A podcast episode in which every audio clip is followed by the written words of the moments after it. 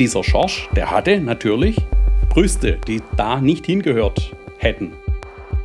Ein 14-jähriger Junge seinen Ärzten schutzlos ausgeliefert?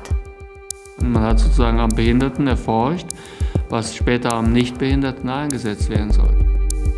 Ein Pharmakonzern, der unkontrolliert Medikamente testete? Es gibt ja nichts auf der Welt, was es nicht gibt. Wurden Jugendliche chemisch kastriert in der evangelischen Behindertenhilfe? In einer fünfteiligen Serie gehen wir diesen Fragen nach. Hab mal einen Mediziner gefragt, ja, ja, das ist halt ein Erprobungsmedikament gegen den Trieb, du weißt schon. Auf der Suche nach Schorsch von Charlie Kowalczyk zusammen mit Gebhard Stein. Wir wissen, dass er irgendwann Kork verlassen hat und danach verliert sich für uns die Spur.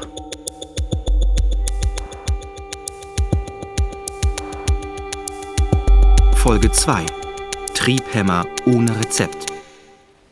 Im Herbst 2015 verbringe ich fünf Tage in der Diakonie Kork.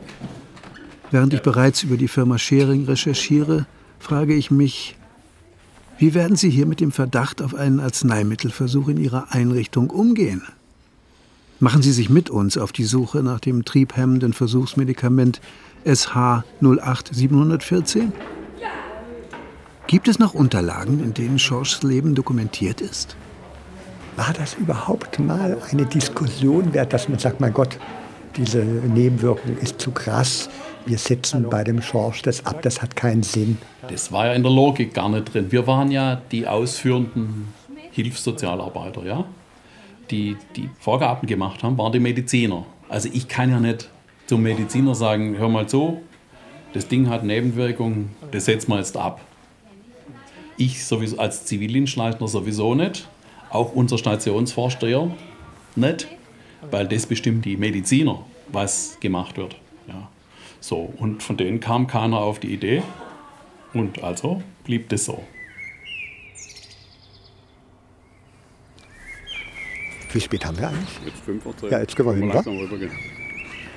Das ist in diesem Kasten. Der Kasten ist das Verwaltungsgebäude der Korker Anstalten, heute Diakonie Kork. Gleich wird Klaus Freudenberger zu uns stoßen. Er ist verantwortlich für die Presse- und Öffentlichkeitsarbeit. Geht gerade einen Moment, Sie können gerade drüber warten. Merci. Ah, okay. Morgen. Kowalczyk. Freudenberger. Grüß Gott. Guten Morgen.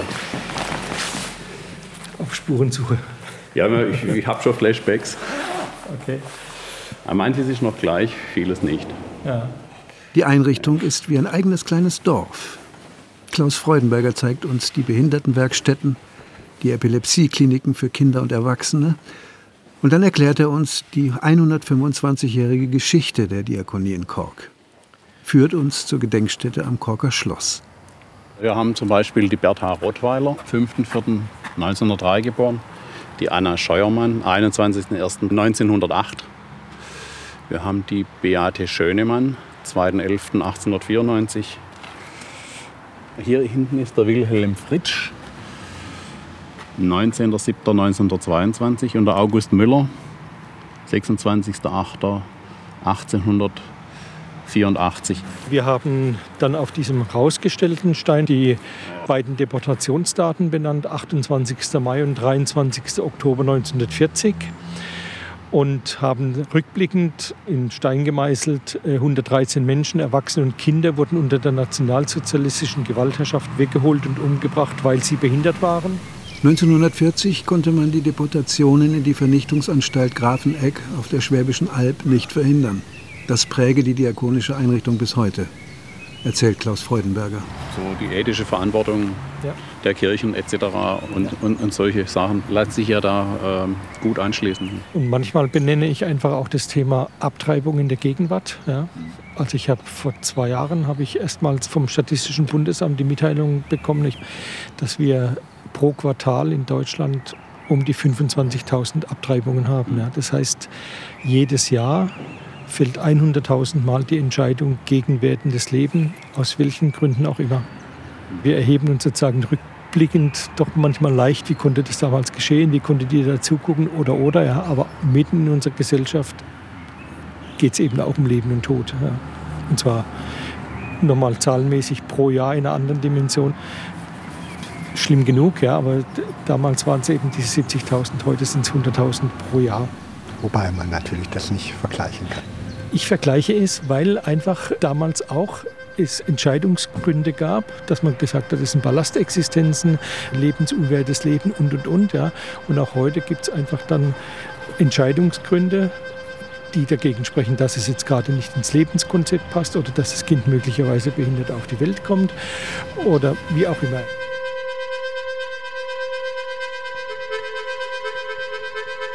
Als wir uns ein Jahr später in Hechingen treffen, kommt Gebhard Stein noch einmal auf die Führung mit Klaus Freudenberger zurück. Auf die Situation vor der Gedenkstätte am Korker Schloss. Da schlägt die protestantische Ethik zu. Da sind diese Ideologiebilder, da steigt bei ihm eine bestimmte religiöse Prägung hoch. Aber ich habe auch eine gewisse Fassungslosigkeit in mir verspürt. Aber sie ging schnell wieder runter, weil ich wusste, was ich will an dem Tag. Zurück zum Besuch in Kork. Wir sind bei Dr. Volker Blankenhorn. Er wohnt außerhalb des Diakoniegeländes, doch ganz in der Nähe. Er ist seit dem Jahr 2000 in Ruhestand. Davor leitete er die Epilepsieklinik für Erwachsene in Kork. Also es ist so, ich kenne das Medikament nicht, aber das kann man mit Sicherheit rauskriegen. Die Dinge müssen ja archiviert sein, zumindest bei den Firmen. Das Epilepsiezentrum erforsche seit Jahrzehnten Neuroleptika, erzählt Volker Blankenhorn, also Medikamente, die eine dämpfende und antipsychotische Wirkung haben, etwa bei Wahnvorstellungen und Halluzinationen. Unruhezustände können ebenfalls durch Neuroleptika gelindert oder beseitigt werden. Sie würden sich auskennen, sagt Volker Blankenhorn, auch was das Design bei Medikamentenstudien betreffe. In den 70er Jahren schrieb er seine Dissertation über klinische Prüfungen eines Neuroleptikums des Schweizer Pharmakonzerns Hoffmann La Roche. Das Versuchsmedikament Ro 5 4023 sei in Kork an Kindern und Jugendlichen erprobt worden – haben die Chefärzte sich damals die Einwilligung der Eltern oder des gesetzlichen Vormundes eingeholt, frage ich ihn. Volker Blankenhorn weiß es nicht. Könnte das jetzt auch sein, dass dieses Medikament SH und so weiter, könnte das auch eine Erprobungsphase gewesen sein von einem antiepileptischen Medikament? Das ist halt das, was ich nicht genau sagen kann. Es kann das durchaus sein. Nicht?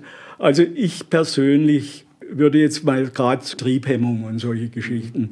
Und ich meine, wir mussten das auch manchmal machen, bevor man den Menschen also noch mehr in seiner Aktivität eingeschränkt hat. Da gab es Psychopharmaka, die zugelassen waren. Da gab es Medikamente, die man eben da verabreicht hat, nicht. Das war damals Neurozil, Haldol. Mhm. Ja, das waren eigentlich die gängigen Geld. Neuroleptika wie Neurozil oder Haldol wurden also zur Ruhigstellung der Heimbewohner eingesetzt, erzählt Volker Blankenhorn. Außerdem sagt er, dass es im Archiv keine Akten zu einer klinischen Versuchsreihe mit SH 08714 gäbe. Denn sie müssten eben nur 20 Jahre lang aufbewahrt werden. Und das ist natürlich schade, wenn man dem jetzt nachgehen will. Aber manchmal kriegt man es doch raus.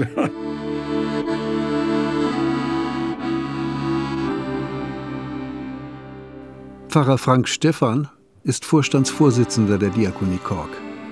Er hält Experimente mit triebhemmenden Arzneimitteln in Kork für nahezu ausgeschlossen. Es gibt ja nichts auf der Welt, was es nicht gibt. Aber nach allem, was ich auch an Berichten über die damals Verantwortlichen, die inzwischen leider verstorben sind, auch über deren Haltung, über deren Motivationen und so weiter äh, kenne, bleibt es für mich nach wie vor unvorstellbar. Wir haben ja auch hier die Situation, dass unsere Klinik, also die Kinderklinik, die es damals schon gab und die Erwachsenenklinik, die dann ja auch erst später dazu kam, auch sehr junge Kliniken sind, sodass auch dort historisch jetzt keine Wurzeln sozusagen bis, bis in braune Zeit und eine personelle Kontinuität war. Ich kann es mir wirklich nicht vorstellen, nein. Wo ist George abgeblieben? Lebt er noch? Ich weiß es nicht. Ich weiß es nicht. Wir wissen, dass er irgendwann Kork verlassen hat, in eine andere Einrichtung damals gewechselt ist. Das ist aber auch schon sehr lange her. Und danach verliert sich für uns die Spur. Frank Stephan hätte mir vielleicht mehr sagen können.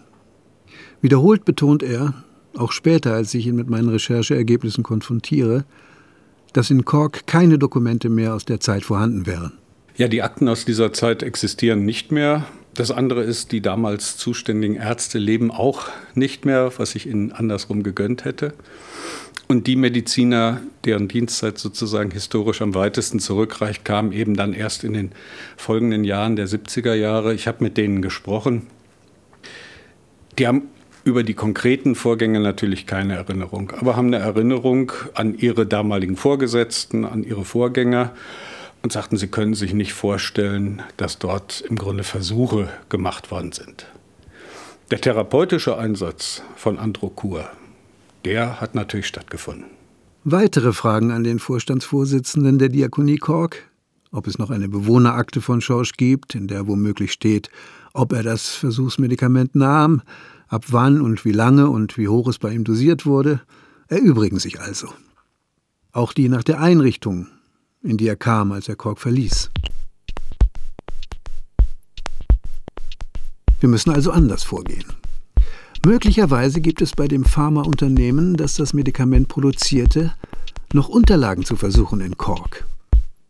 Gebert Stein glaubt, die Pillen stammten von Ciba-Geigy, das heute zu Novartis gehört. Der Schweizer Pharmakonzern hatte mir auf Anfrage mitgeteilt, das Kürzel SH sei nicht von Ihnen, sondern von Schering bei klinischen Prüfungen verwendet worden. Das Berliner Unternehmen gehört seit 2006 zu Bayer in Leverkusen. Also schreibe ich am 19. Januar 2016 eine Mail an deren Presse- und Öffentlichkeitsabteilung. Acht Tage später kommt die Antwort.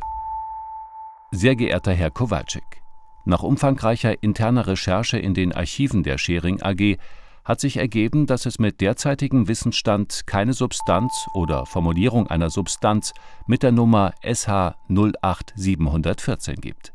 Beste Grüße, Communications Leverkusen.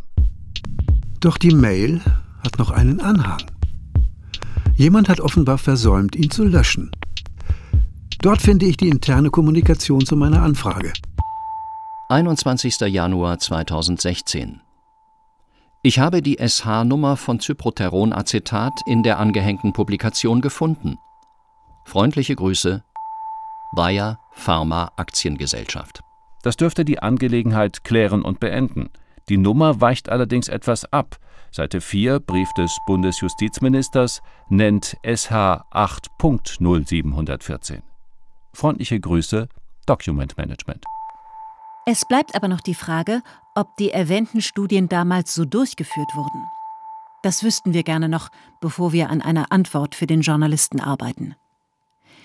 Wir haben in der Zwischenzeit auch recherchiert und den Journalisten gefunden. Hier seine Webseite, die auf kritische investigative Berichterstattung hindeutet. Freundliche Grüße, RD Media and Partner Relations. 22. Januar 2016 die Vermutung liegt nahe, dass es sich bei der erwähnten Nummer um SH 8.0714 handeln könnte, zumal dieses Präparat in den 70er Jahren zur Behandlung von Sexualdeviationen in klinischen Prüfungen verwendet wurde. Aus einer Anzahl von 36 relevanten klinischen Studien zwischen dem 01.01.1970 und dem 31.12.1980 können wir keine Hinweise auf eine Durchführung einer Cyproteronacetat-Androkur-Studie an einem Epilepsiezentrum Cork und oder verbunden mit einem Klinikum in Kehl finden. Freundliche Grüße, Document Management Berlin. 27. Januar 2016. Wie eben besprochen, hier alle Informationen, die uns zurzeit zur Verfügung stehen. Die angefragte Substanz gibt es nicht und in Absprache sollten wir die Antwort zum jetzigen Zeitpunkt darauf beschränken. Freundliche Grüße, Best Regards, RD Media and Partner Relations. Ich rufe Gebert Stein an. Stein, guten Morgen. Ja, guten Morgen, Charlie Kowalczyk. Ähm, mir hat gerade der Pharmakonzern Bayer mitgeteilt, sie hätten die Substanz nicht gefunden und haben vermutlich versehentlich den Anhang über ihre interne Recherche mitgeschickt. Dort steht dann, dass sie die Substanz gefunden haben, Nicht SH, ja, nicht SH 08714, sondern SH 8.0714 sei es gewesen. Also ich war mir schon ein bisschen unsicher. Worin ich mir sicher war, dass der Code SH und dann diese Zahlenkombination irgendwie äh, umfasst. Und manchmal habe ich ja gedacht, vielleicht ist auch ein Zahlendreher drin in der ganzen Geschichte. Also, das heißt auf gut Deutsch, so ganz getäuscht habe ich mich nicht. Es ist jetzt also tatsächlich was vorzufinden gewesen. Bayer hat also das Versuchsmedikament gefunden. In Geberts Erinnerung hat sich lediglich ein Zahlendreher eingeschlichen. Alles andere passt. Bei der getesteten Substanz SH 8.0714 handelt es sich um Cyproteronacetat. Sie wurde unter dem Namen Androcur 1973 von Schering in den Markt eingeführt. Aber warum will mir der Pharmakonzern das verbergen?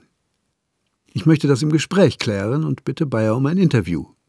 Und höre erst einmal nichts. Ein Jahr nach unserem ersten Treffen kommt der Vorstand der Diakonie Kork, Frank Stephan, zu einer Sitzung nach Berlin. Da ich noch einige Fragen an ihn habe, bot er mir an, in mein Büro zu kommen. Ich konfrontiere ihn mit meinen Rechercheergebnissen. Auch damit, dass Schorsch demnach mindestens ein Jahr vor der Markteinführung Cyproteronacetat in Kork bekommen hätte. Auch darüber gibt es keine Quellen, die ich irgendwie noch gefunden hätte. Das liegt alles so lange zurück. Aus dieser Zeit gibt es da keine Aufzeichnungen und auch keine Menschen, die sich daran erinnern könnten. Ich gehe aber davon aus, dass Androcur an dieser Stelle tatsächlich zwar vor seiner Zulassung, aber wenn man weiß, wie lange so ein Medikament braucht, bis es zugelassen wird, ist, sage ich mal, ein Jahr vor Zulassung oder so schon vergleichsweise weit. Was uns bekannt ist, ist eben ein Einzelfall.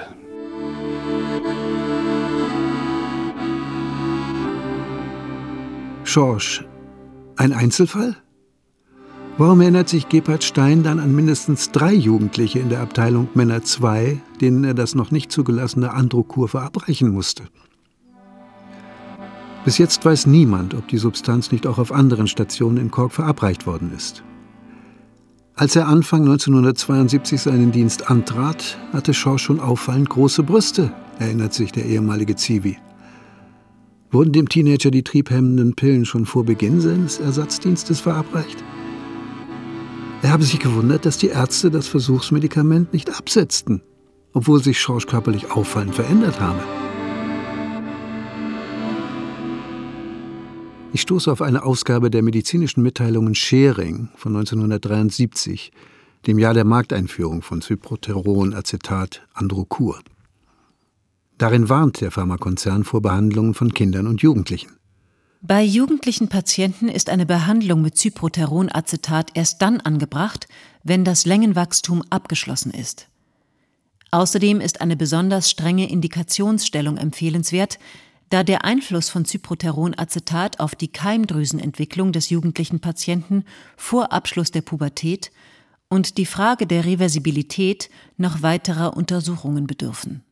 Schorsch war erst 14, als sie ihm das triebhemmende Mittel verabreichten oder noch jünger. Androcur ist bis heute auf dem Markt und wird von Ärzten verschrieben. Auf dem Beipackzettel steht Androcur ist ein Hormonpräparat, das den Einfluss der männlichen Geschlechtshormone, die im geringen Umfang auch vom weiblichen Organismus gebildet werden, hemmt. Es wird nicht nur zur Triebhemmung, sondern auch bei Transsexuellen eingesetzt. Ich suche einen Arzt, der damit Erfahrung hat und stoße auf Dr. Schuler. Er hat seine Praxis in Berlin-Moabit. Christoph Schuler nimmt sich eine halbe Stunde Zeit für mich. Der Arzt verschreibt seit rund 20 Jahren seinen Patientinnen Androkur, also SH 8.0714. Ich setze das Medikament Androkur bei transidenten Menschen ein, bei ganz konkret Mann zu Frau Transsexuellen und wende es an, um die Verweiblichung zu verbessern. Und dazu gehört neben dem verminderten Bart- und Haarwachstum, neben dem Stopp der Glatzenbildung oder dem Ausfall der androgenetisch bedingten Haarverlustes auf dem Kopf auch eine weichere Haut, auch eine veränderte Stimmungslage und vor allem auch das Brustwachstum. Ja. Depressionen kämen als Nebenwirkung sehr häufig vor, erklärt Christoph Schuler. Heute seien niedrige Dosierungen üblich. Die Dosierungen für die sogenannte chemische Kastration liegen bei 300 Milligramm und höher pro Woche. Wir reden in der Transitionsbehandlung von Dosierungen zwischen 5 und 10 Milligramm derzeit. Auch wenn es 25, 50 oder 100 wären, ist da immer noch eine gewisse Diskrepanz. Unter der 10 Milligramm Dosierung ist das sexuelle Verlangen und die sexuelle Funktionsfähigkeit nicht aufgehoben. Sie ist vermindert, aber ein Sexualleben ist noch möglich, was für viele Frauen auch wichtig ist und weiterhin wichtig bleibt. Wie hoch wurde das Versuchsmedikament in Kork dosiert? Wurde Schorsch vielleicht gar chemisch kastriert? Welche Nebenwirkungen wurden festgestellt? Wie hat er psychisch auf SH 8.0 714 reagiert? Wir wissen es bisher nicht. Mhm. Und? Martin Friedrichs treffe ich kurz vor Weihnachten 2016 in Hamburg. Er hat mein Feature Plötzlich wuchsen Schorsch Brüste, Medikamententests an Männern mit Behinderung gehört, in dem ich meine ersten Rechercheergebnisse publiziert hatte. Der Arzt, der sich Medikamentenversuche Anfang der 70er Jahre gut vorstellen kann, lädt mich zu Kaffee und Croissants in seine Wohnung ein.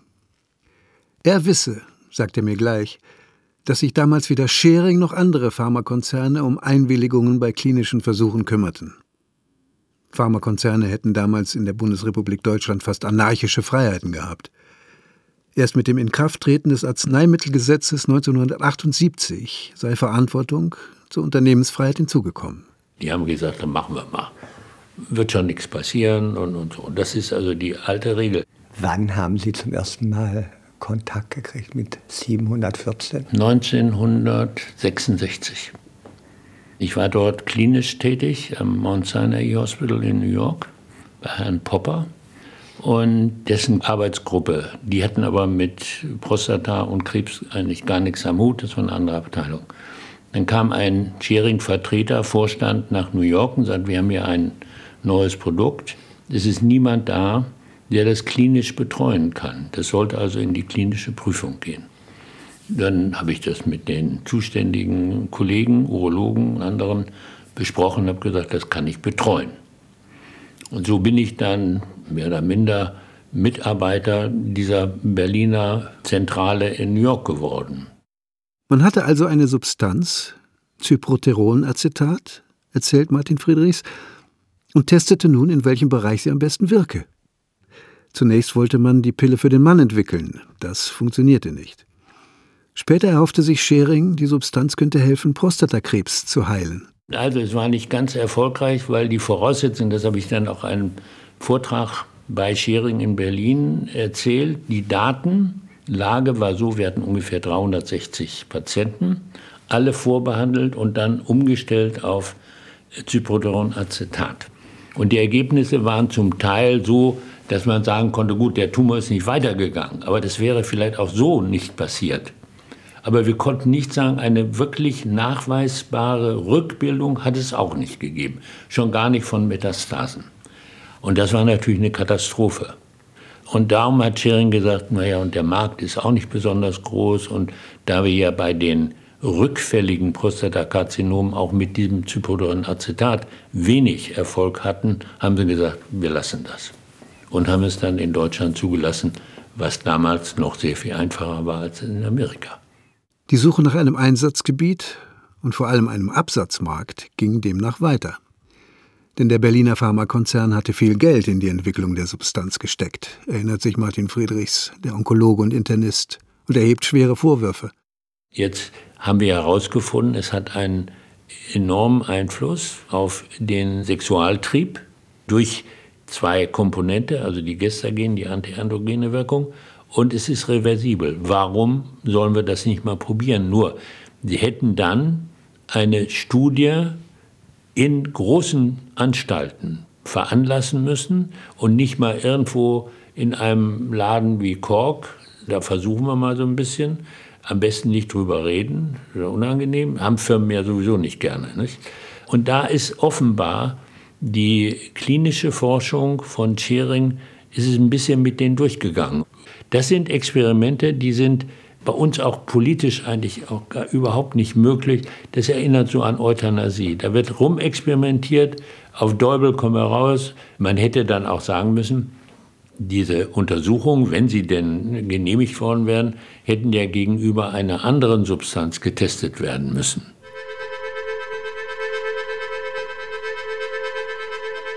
Aber wo wurde mit Cyproteronacetat überall experimentiert? Wurde die Substanz ausschließlich in der Station Männer 2 in Kork verabreicht, in der Schorsch lebte und Gebhard Stein Zivildienst leistete? Ich halte erste Hinweise darauf, dass die triebhemmende Versuchssubstanz auch in anderen Behinderteneinrichtungen erprobt wurde. Eine Wissenschaftlerin schickt mir einen Artikel aus einer Fachzeitschrift zu. Darin ist zu lesen, dass SH 8.0714 seit 1969 in mehreren Kinder- und Jugendhilfeeinrichtungen getestet worden ist. Aus Fragmenten beginnt sich ein Muster zu formen. Doch von Schorsch gibt es immer noch keine Spur. Und mir geht es inzwischen auch gar nicht mehr so arg um die Kork-Geschichte, das ist nur ein Anlass, sondern es wäre natürlich ungeheuer spannend, wenn man woanders, wo zum Beispiel Akten da sind, und das dann belegbar wäre. Das wäre sozusagen eine Hoffnung, dem Ziel ein Stück näher gekommen sein könnten. Auch der Schorsch, ob er noch lebt, der ist so vielleicht vier Jahre jünger als ich. Das heißt, er, er wäre gerade über 60. Wenn man mit ihm sprechen könnte, ist unklar, was er äh, dazu sagen kann. Menschlich wäre es natürlich eine, einfach eine tolle Sache, ne? wenn man ihn noch mal sehen täte. Aber wie ihn finden? Weder in Kork noch bei Bayer kann oder will man uns weiterhelfen. Dann erreicht mich per Mail eine Nachricht. Vielleicht finden wir Schorsch doch noch. Eine Hörerin, die die erste Sendung zum Thema gehört hat, meldet sich. Ich war 1972 ebenfalls in Kork, habe aber keine Tabletten gerichtet. Der Junge könnte Georg B. sein. Alter und Hauptgebäude würden passen. Er war ein tüchtiger Raufbold und sehr impulsiv. Ein ehemaliger Kollege hat berichtet, dass er Schorsch vor einigen Jahren bei einem Betriebsfußballturnier gesehen hätte. Er weiß aber nicht mehr, ob im St. Josephshaus in Herten oder irgendwo im Schwäbischen.